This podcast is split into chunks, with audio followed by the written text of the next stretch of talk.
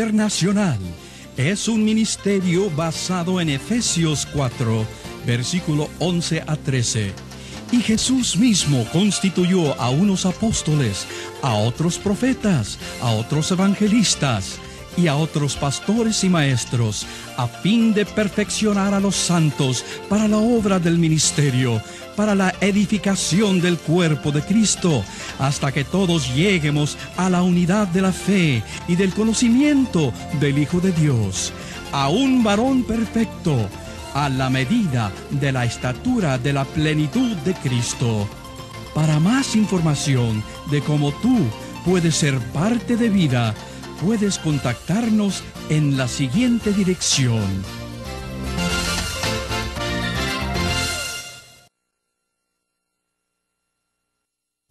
Entramos ahora al estudio del libro de los números, nuestro cuarto libro en la serie del Pentateuco.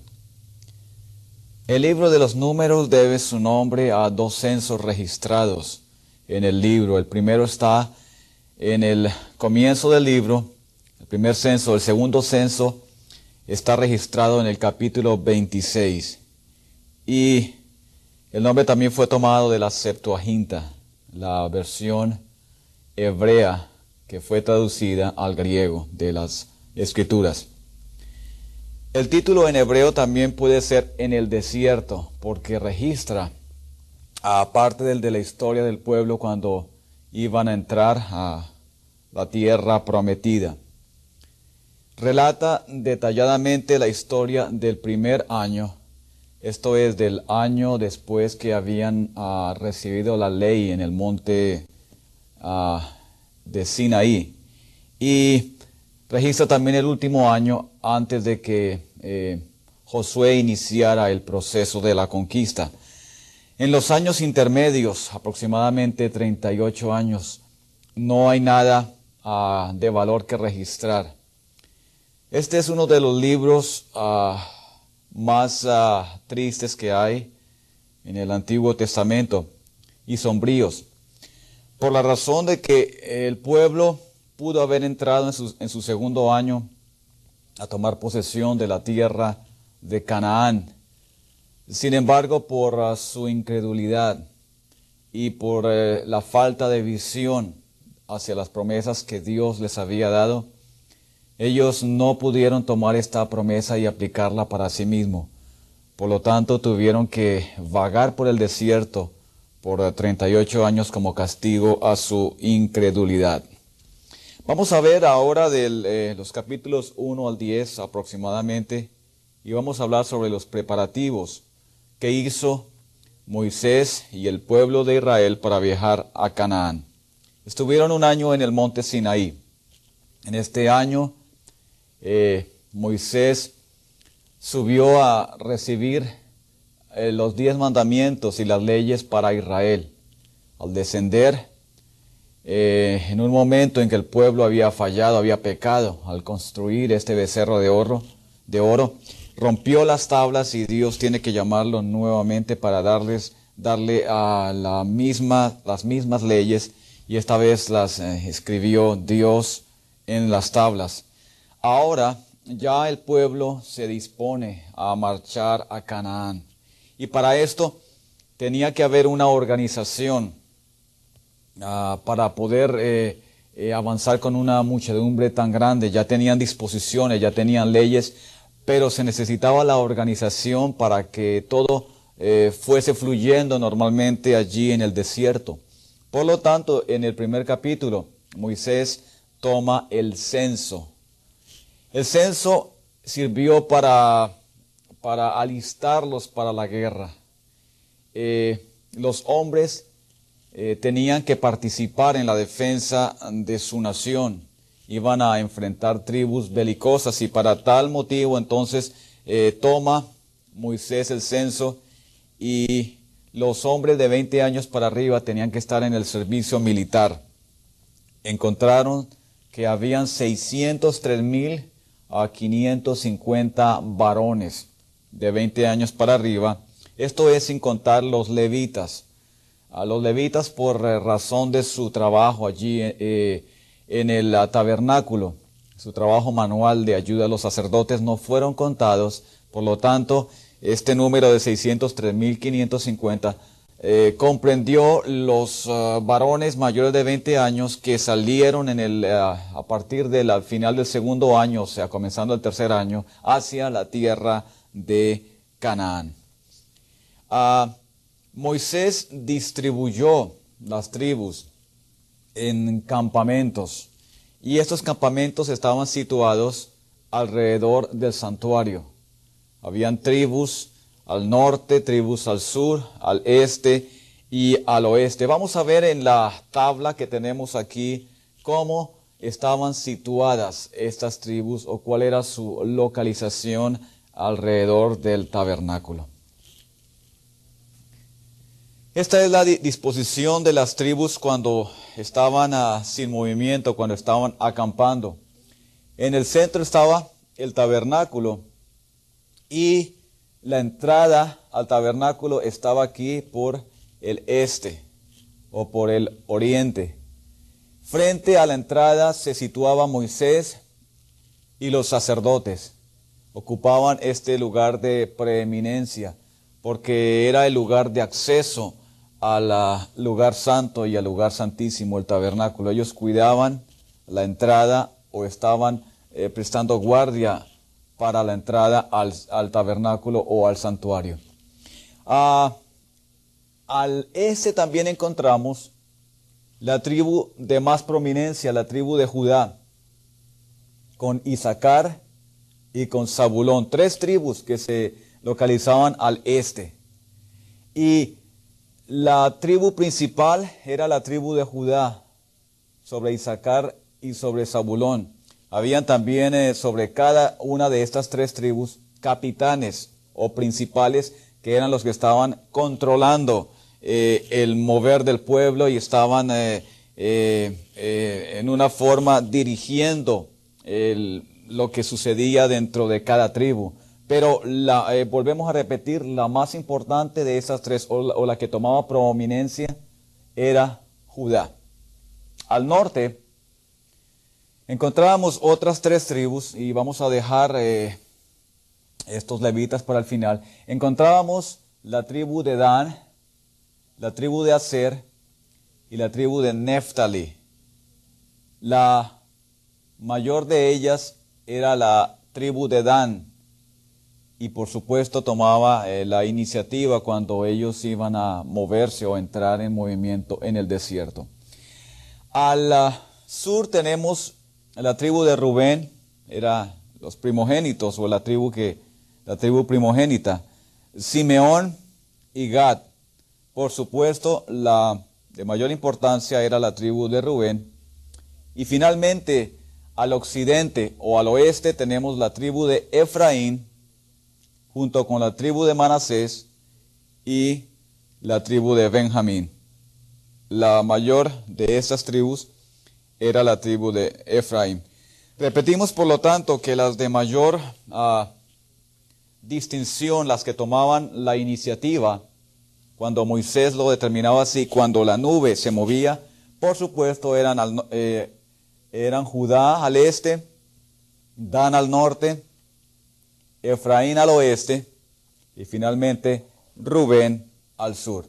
Vamos a hablar ahora de los ah, levitas. Tenemos aquí al norte, los meraritas se situaban al norte del tabernáculo y entre las tres tribus ah, ya mencionadas previamente. Ah, al sur encontramos los coatitas, los hijos de Coat. Eh, se, situaban ellos entre el tabernáculo y estas tres tribus. Y finalmente al sur, los gersonitas o los hijos de Gersón, situados entre el tabernáculo y las ah, tres tribus que se encontraban al occidente.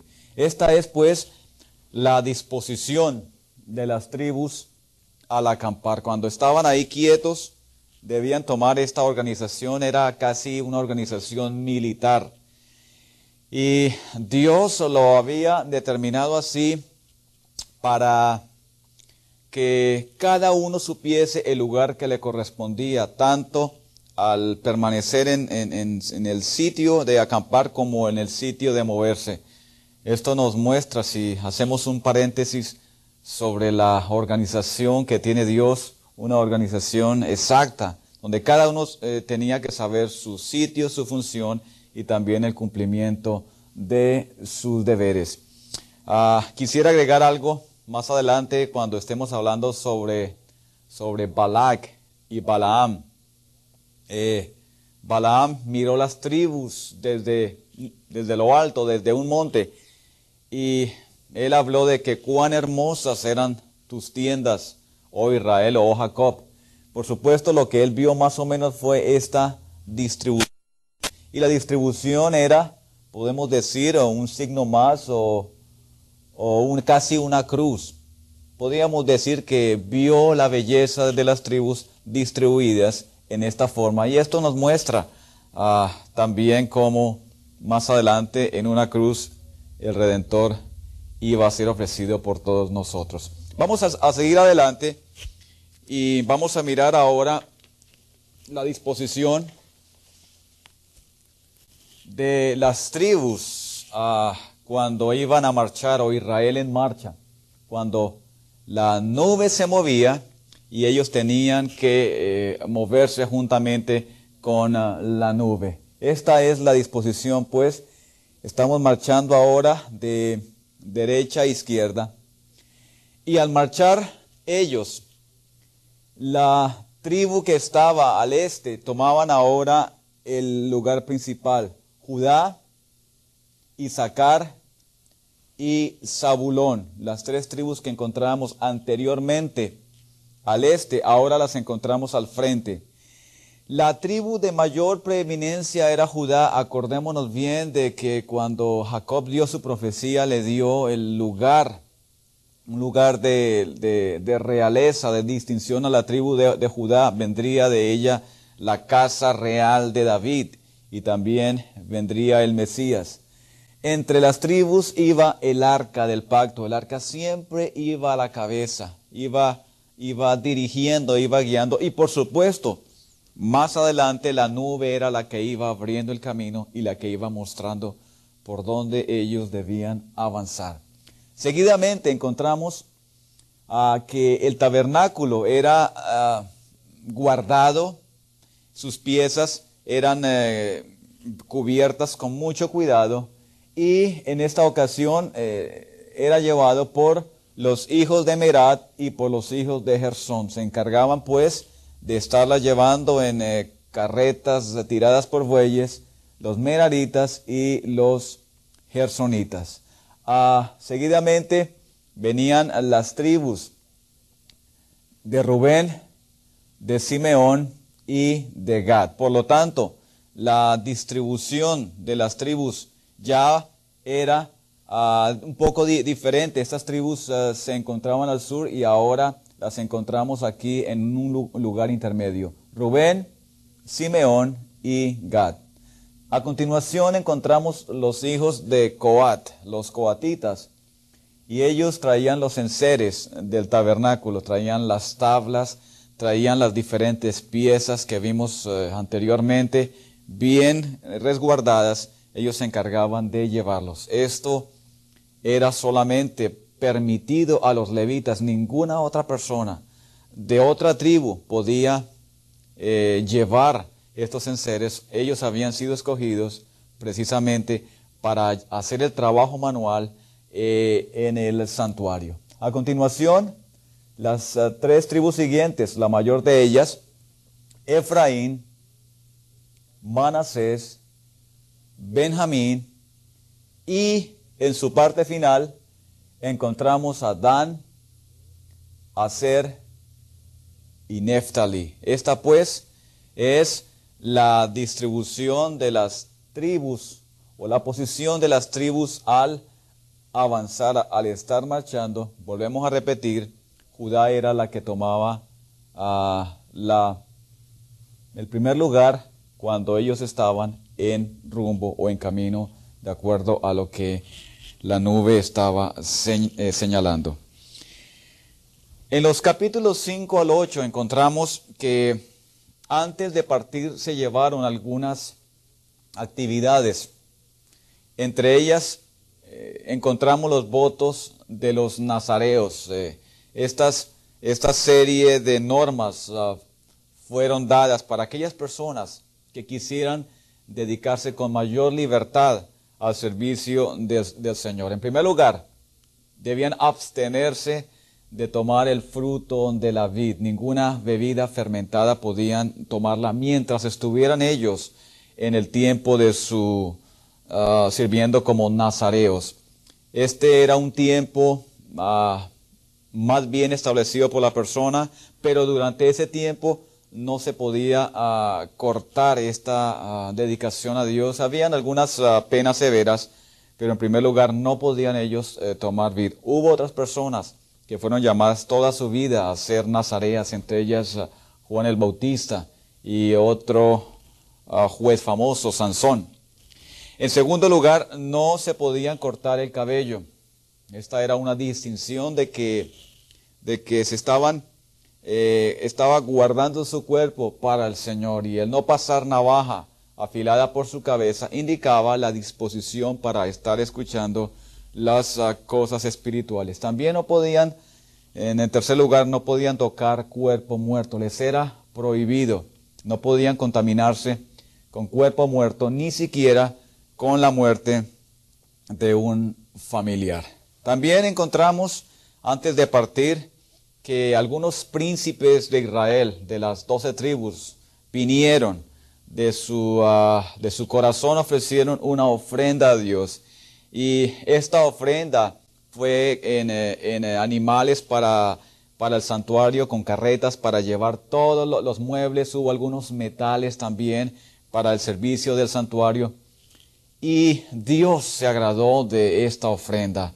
Moisés la recibió, Dios dio su aprobación y lo que dieron estos príncipes entró en el servicio del santuario.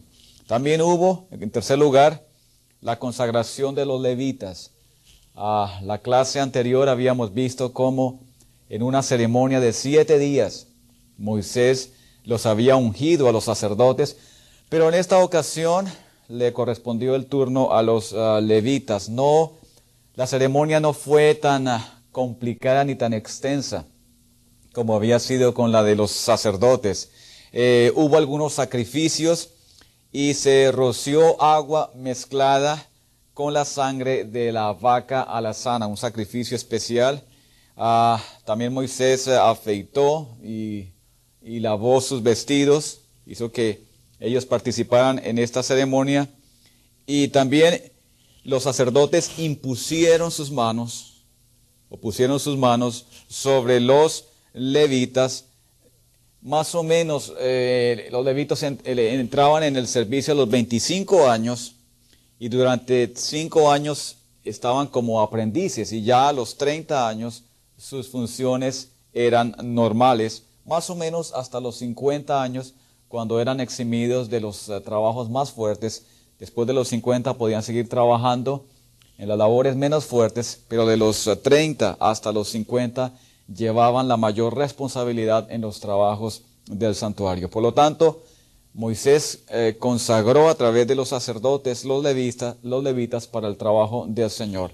Recordemos a propósito que los levitas habían sido tomados en cambio de los primogénitos.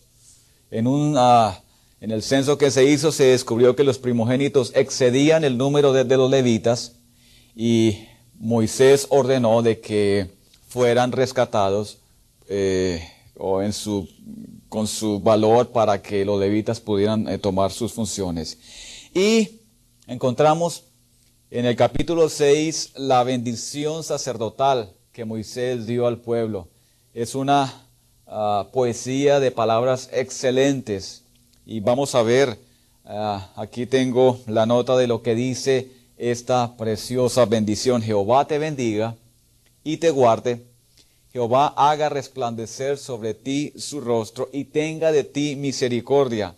Jehová alce sobre ti su rostro y ponga en ti paz. Una poesía excelente para que el pueblo la tuviera en su memoria y recordara que el Dios que les estaba sacando, llevando en ese momento para la tierra de Canaán, era el Dios que les iba a guardar y también que les iba a proteger. Seguidamente vamos a ver eh, el pasaje de números capítulo 10 al, capítulo número 12. El viaje desde el monte de Sinaí, donde habían recibido las leyes, hasta la región de Cades Barnea. Esta región era una región extensa, donde a través de ella Dios quería ah, introducirlos a la tierra de Canaán. Y es un poco abrupto eh, la, configuración del, terreno allí a través del desierto de Parán. Y en el capítulo 11 encontramos cómo eh, ya el pueblo eh, comenzó a murmurar y a quejarse. Miremos en este mapa seguidamente.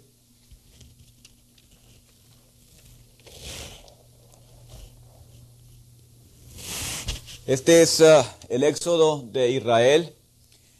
Lo trajimos desde Ramsés hasta el monte Sinaí y ahora vamos a continuar desde monte Sinaí más o menos hasta la región de Cades Barnea.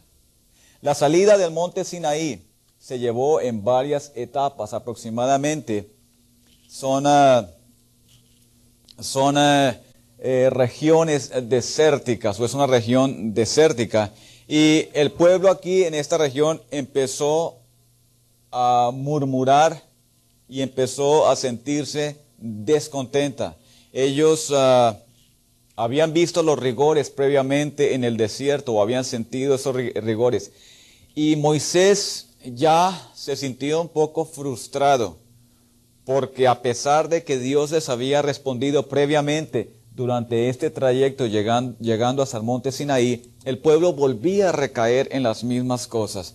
Dios le ayudó, podemos decir que extendió su gracia sobre Moisés e impartió su espíritu sobre 70 ancianos, de manera que ellos recibieron el espíritu y eh, fue para ellos, de, especialmente para Moisés, de mucha ayuda ver de que habían 70 que estaban también dispuestos a colaborar en el trabajo que se presentaba.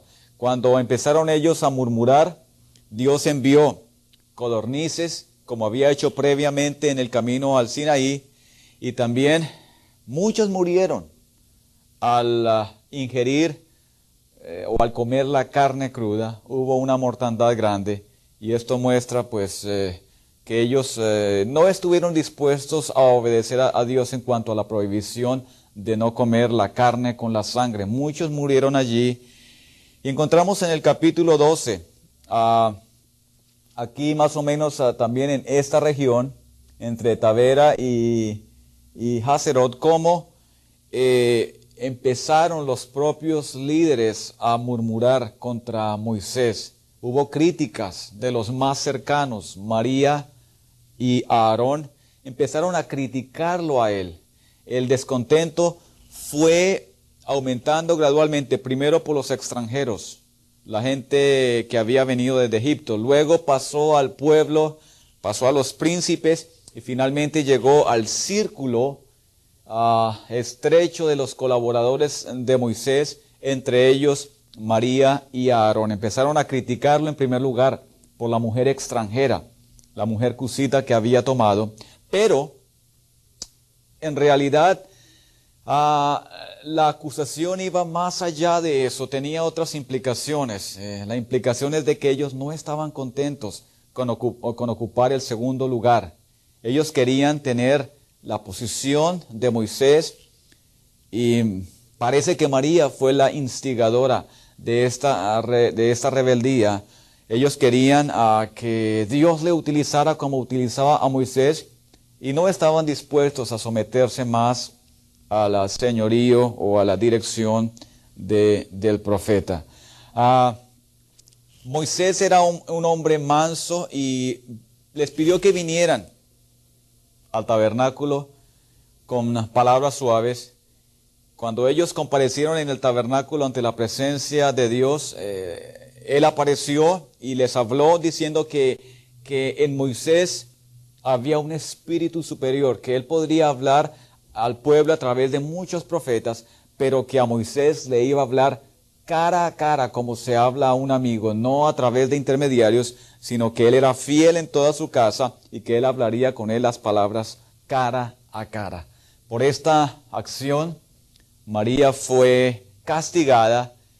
Eh, Dios eh, el castigo que vino sobre ella fue lepra, quedó leprosa y tuvo que ser echada afuera por siete días. Moisés intervino en este asunto vergonzoso y al término de los siete días ella fue sanada y restablecida a su pueblo y mostró cómo ah, Moisés también estuvo dispuesto a perdonar a aquellos eh, que estaban cerca a él.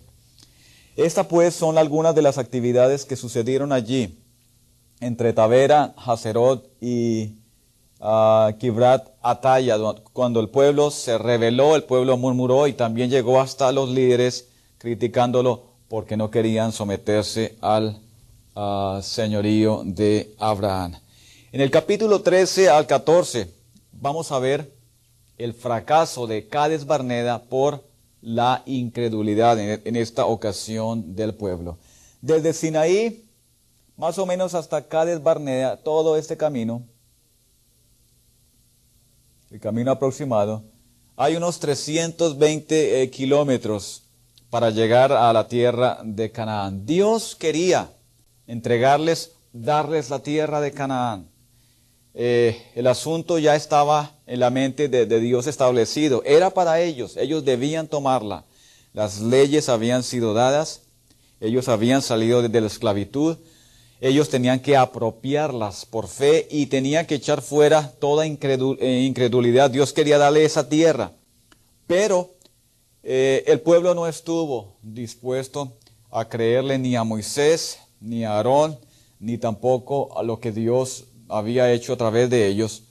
Sus promesas, sus palabras, ellos las echaron por tierra y pidieron que Moisés enviara espías para, para mirar la tierra, para ver si la tierra era una tierra dispuesta, si era fácil para conquistar Ah, aquí hay una doble, eh, eh, podemos decir un doble significado. Dice el libro de, números que Dios envió los uh, dos espías, pero el libro de Deuteronomio, el primer capítulo, nos aclara que fue el pueblo el que pidió. El pueblo vino ante Moisés y pidieron que enviara a Moisés los espías el pueblo lo hizo con doble intención, lo hizo con algo de, malicia, si pudiéramos emplear ese término, pero Moisés no captó lo que había detrás de eso.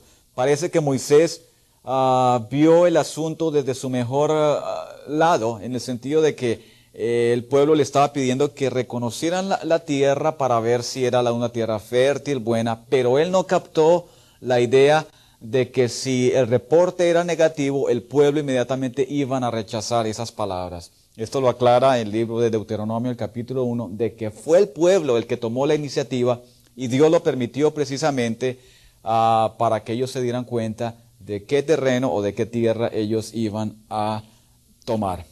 Ah, ellos reconocieron, los espías salieron aproximadamente de esta región y anduvieron por todo este lugar por 40 días aproximadamente reconociendo ah, la tierra, en sus eh, palabras, la tierra que fluye o que fluía leche y miel, pero también reconocieron que habían ciudades fortificadas, que habían gigantes y que habían obstáculos insuperables. De manera que el reporte era ambivalente. Había estaba la tierra que fluía leche y miel. Para la, prueba llevaron eh, el racimo de uvas, un racimo gigantesco. Era la estación de la vid, pero también ellos ah, empezaron a decir, bueno, si la tierra está apta para tomarla, también hay gigantes, también hay ciudades fortificadas y hay obstáculos inseparables. De los doce, solamente dos ah, pusieron el énfasis sobre el aspecto positivo, Caleb y Josué, cuando, cuando los diez empezaron a hablar esto al pueblo, dentro del pueblo hubo temor, se generó desconfianza, miedo y esto terminó en murmuración y en clamor nuevamente. Pero Caleb y, Josué insistieron de que es cierto que había gigantes, habían problemas, las ciudades eran fortificadas, pero ante todo la mano del Dios poderoso que los había sacado de Egipto los iba a meter en la tierra ah, prometida. Hubo desesperación, hubo clamor, hubo llanto. La gente no quiso escuchar a estos dos eh, varones y empezó a haber una sublevación. Hablaron de apedrearlos, apedrear los cuatro, inclusive a Aarón, a Moisés, a Josué y a Caleb. Y Dios tuvo que intervenir para proteger a sus siervos una vez más. Dios tuvo que aparecerse ante ellos y Moisés eh, intervino para que no hubiese allí una, una catástrofe como había eh, habido antes durante la, eh, la ocasión de las codornices cuando comieron la carne con la sangre. Dos cosas hizo Moisés. En primer lugar, él apeló a la misericordia de, Dios. Puso esa misericordia, dijo de que Él los había sacado precisamente para llevarlos y para meterlos a esta tierra. Y en segundo lugar, apeló a, la gloria de, Dios. ¿Qué pasaría, por ejemplo, si los uh, egipcios se enteraban, si los otros pueblos alrededor se enteraban de que los había sacado para matarlos y dejarlos morir en el desierto? Entonces, Moisés, por lo tanto, apeló a estas dos ah, circunstancias, Dios lo escuchó y los diez espías ah, fueron muertos de plaga delante del Señor. El castigo de ellos es que sucumbieron, eh, fueron castigados por haber traído una palabra ah, negativa, una palabra de incredulidad, y solamente dos de ellos, Josué y Caleb, fueron guardados tanto de la ira del, pueblo como eh, para ser llevados y para ser eh, eh, o para que entraran en la tierra de, de, Canaán. El pueblo también fue castigado y su castigo fue volver de donde estaban, volver nuevamente por sus pasos y vagar en todo este desierto. No sabemos exactamente, vuelvo a repetir, durante los 38 años entre el, primer año del, del, censo y el censo del capítulo 26, ah, no hay mucha información, no sucedieron cosas dignas de registrar, por lo tanto, el pueblo estuvo vagando toda esta región y no se les permitió entrar. El castigo fue caminar a un año por cada día de los 40 ah, que los espías habían estado visitando la tierra. También la generación de 20 años para arriba, los que habían salido de 20 años hacia arriba, ellos morirían en el desierto y no podrían entrar por su incredulidad.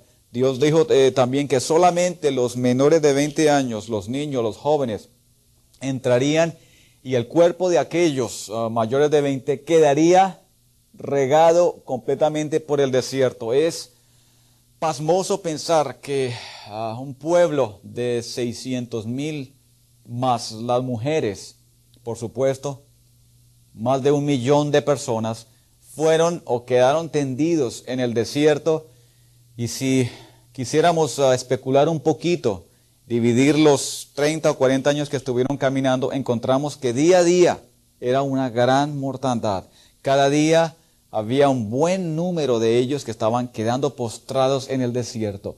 Y esto porque no quisieron primero escucharle a Dios, porque no quisieron poner su fe en el Todopoderoso y porque escucharon el reporte de 10 que aunque habían visto la mano de Dios en acción, sin embargo, no habían querido entrar en los, en los caminos de fe y en los pasos de fe que habían eh, tenido así como Josué y Caleb, tanto Moisés y Aarón.